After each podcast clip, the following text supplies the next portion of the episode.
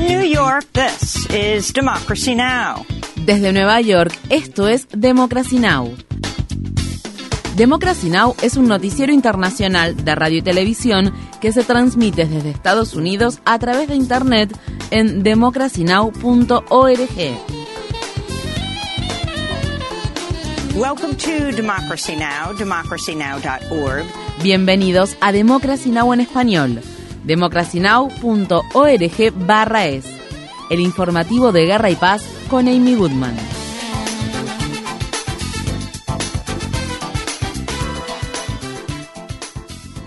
Las ciudades de Kiev y Leópolis, entre otras ciudades ucranianas, han sido objetos de intensos ataques con misiles rusos tras la explosión que se produjo el sábado en el puente que une Rusia con Crimea, el territorio ucraniano anexado por Rusia en 2014. La explosión, perpetrada en el puente de Kerch, el puente más largo de Europa, derrumbó dos carreteras y, según se informa, dejó un saldo de tres personas fallecidas. El presidente de Rusia, Vladimir Putin, responsabilizó a las fuerzas especiales ucranianas por el ataque, que calificó de acto de terrorismo. Los funcionarios ucranianos consideran que los bombardeos que Rusia perpetró a modo de represalia mataron al menos a 10 personas y afectaron diferentes infraestructuras en 12 regiones de Ucrania, lo que provocó que los residentes se quedaran sin electricidad y suministro de agua corriente. El domingo, la ciudad de Zaporilla, ubicada en el sureste del país, sufrió un bombardeo con misiles rusos que dejó al menos 13 personas fallecidas. El bombardeo se produjo después de que la planta nuclear de Zaporilla, ocupada por Rusia, perdiera el sábado temporalmente su fuente de energía debido a los ataques con artillería y se tuvieran que encender los generadores diésel de emergencia para evitar un desastre nuclear. Estas fueron las palabras expresadas por Bogdan Pavlenko, un niño de 10 años que sobrevivió al ataque del domingo en Zaporilla. Escuché las sirenas y los gritos de una persona que estaba al lado mío. No había señal telefónica, fue horrible. Mi madre me puso bajo su brazo y yo después cuidé de mi hermano y mi hermana pequeños. La forma en la que la Federación Rusa está llevando a cabo todo esto, operación especial, no creo que esta sea una operación especial.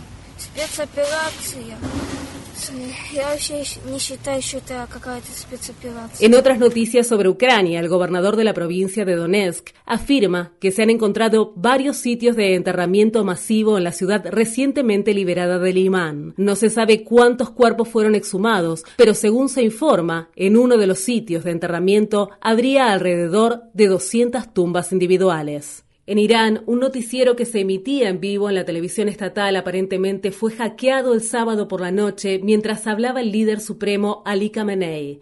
Los hackers informáticos colocaron en la pantalla una fotografía de Khamenei con una diana sobre su rostro con la frase Únete a nosotros y levántate, y la sangre de nuestra juventud gotea de tus garras.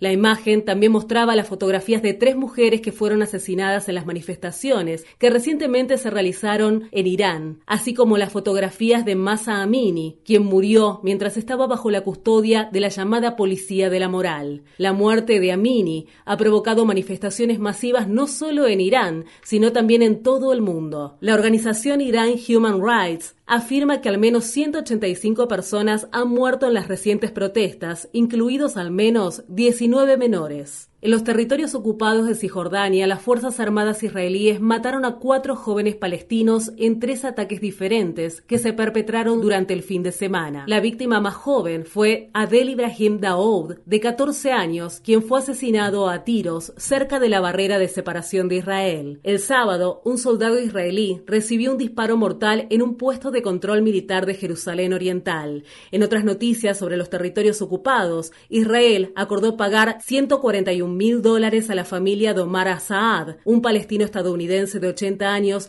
que murió tras ser violentamente detenido por las Fuerzas Armadas israelíes en enero. Es sumamente inusual que las Fuerzas Armadas israelíes admitan haber actuado mal o compensen a las víctimas palestinas de sus crímenes. La Organización de las Naciones Unidas pide que se realice una investigación sobre la muerte de 15 personas migrantes que fueron encontradas el viernes en una playa del oeste de Libia. 11 de las víctimas fueron halladas parcialmente quemadas entre los restos carbonizados de una embarcación. Cerca de la embarcación se encontraron otros cuatro cadáveres con heridas. La ONU dice que las muertes de las personas migrantes probablemente se debieron a enfrentamientos armados entre traficantes rivales en un área que se utiliza con frecuencia como punto de partida para los solicitantes de asilo que se dirigen rumbo a Italia en barco. La Organización Internacional para las Migraciones informa que en lo que va del año, al menos 216 personas han muerto intentando cruzar el Mediterráneo, a lo que se le suman otras 724 desaparecidas y que se presume que habrían muerto. En Estados Unidos, los tribunales bloquearon temporalmente las prohibiciones del aborto en los estados de Ohio y Arizona el viernes, mientras continúan las batallas legales por las prohibiciones. Luego de que la Corte Suprema revocara en junio el histórico fallo del caso Roe contra Wade de 1973, en el que se determinó la legalización del aborto en todo el país, al menos tres estados han promulgado una prohibición casi total del aborto. En este contexto, miles de personas salieron a las calles el sábado para participar de las manifestaciones que se llevaron a cabo a nivel nacional y que fueron organizadas por la Marcha de las Mujeres en víspera de las elecciones de mitad del mandato que se celebrarán en noviembre. En la ciudad de Washington, D.C., los manifestantes marcharon hacia el Capitolio de Estados Unidos. Estamos aquí hoy porque mi sangre y mis lágrimas tuvieron que luchar para votar, tuvieron que luchar para conseguir el fallo de Roe en primer lugar.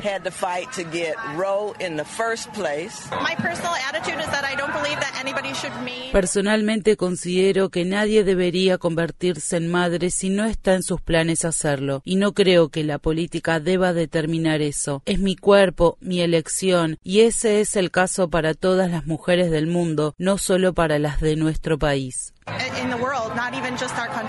En Estados Unidos, en el estado de Nevada, el senador estadounidense por el estado de Alabama, el republicano Tommy Tuberville, dio un discurso racista en un acto político que organizó el expresidente Donald Trump el sábado para apoyar a los candidatos republicanos que se postulan para las elecciones de mitad del mandato. Los demócratas quieren más crimen porque quieren apoderarse de lo que ustedes tienen. Quieren controlar lo que ustedes tienen. Quieren que se les dé reparaciones a los descendientes de personas esclavizadas porque consideran que se les debe eso a las personas que cometen crímenes. Y una... En respuesta a los comentarios racistas de Tuberville, la periodista y escritora estadounidense Jamel Hill publicó en Twitter un recordatorio de que Tommy Tuberville fue entrenador universitario durante casi 30 años y durante este tiempo entrenó a decenas de jugadores negros. Tuberville ganó millones de dólares gracias a sus habilidades, pero esto es lo que realmente piensa sobre las personas negras. En Estados Unidos, en la ciudad de San Antonio, el fiscal de distrito del condado tejano de Bexar, Joe González, confirmó que fue James Brennan el oficial de policía que le disparó a Eric Cantu, de 17 años, mientras comía en un estacionamiento de un McDonald's la semana pasada. Cantu permanece hospitalizado en estado crítico. Brennan abrió fuego contra el adolescente momentos después de abrir la puerta del lado del conductor, a pesar de que Cantu no representaba ningún riesgo y estaba desarmado. En Estados Unidos, el Distrito Escolar de la ciudad de Uvalde, estado de Texas, ha suspendido a todo su departamento de policía. La medida se produce al tiempo que las familias continúan exigiendo explicaciones sobre la respuesta fallida de la policía en la masacre del 24 de mayo, cuando un joven armado mató a tiros a 19 escolares y dos maestras. Los oficiales de policía que se encontraban en la escuela esperaron 77 minutos antes de confrontar al joven atacante. En Estados Unidos, un jurado del estado de Utah absolvió a dos activistas por los derechos de los animales que enfrentaban penas de prisión por rescatar a dos lechones enfermos de una granja industrial de la compañía Smithfield Foods en 2017. Esta es una gran victoria para los activistas en defensa de los derechos de los animales y la organización que participó del rescate, Direct Action Everywhere, que ha estado luchando para restablecer el derecho a rescatar a los animales que se encuentran en peligro. Estas fueron las palabras expresadas por el activista Wang Jung, quien habló con periodistas y simpatizantes después del veredicto. Estaban estas dos hermosas criaturas que no merecían estar en una caja ni en el sufrimiento en el que vivían, y el jurado consideró lo mismo, así que estamos listos para el próximo rescate.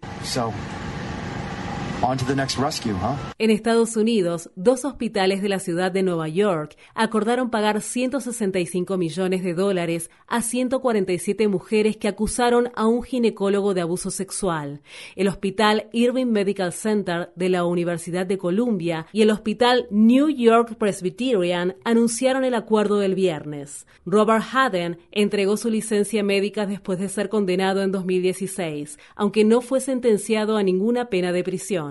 Actualmente está a la espera de otro juicio por cargos federales por abusar sexualmente de decenas de mujeres durante dos décadas. En Estados Unidos, el alcalde de la ciudad de Nueva York, Eric Adams, declaró el viernes el estado de emergencia en respuesta a los miles de solicitantes de asilo que están llegando a la ciudad en autobuses provenientes del estado de Texas y de otros estados liderados por republicanos.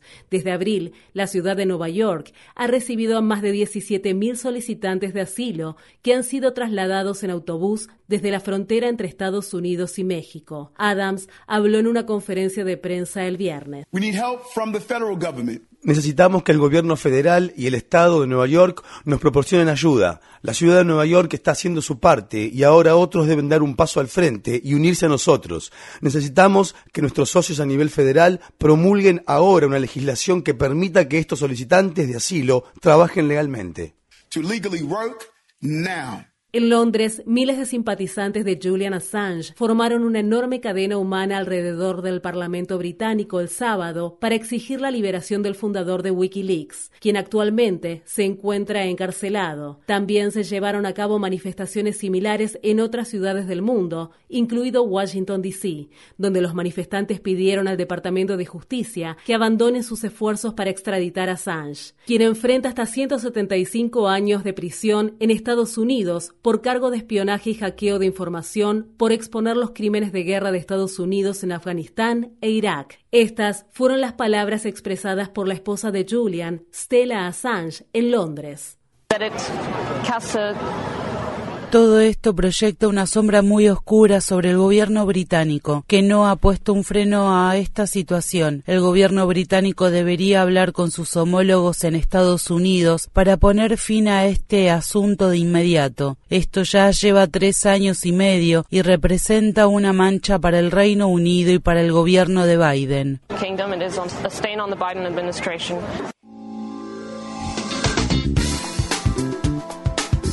Infórmate bien. Visita nuestra página web democracynow.org/es. Síguenos por las redes sociales de Facebook, Twitter, YouTube y SoundCloud por Democracy Now! es.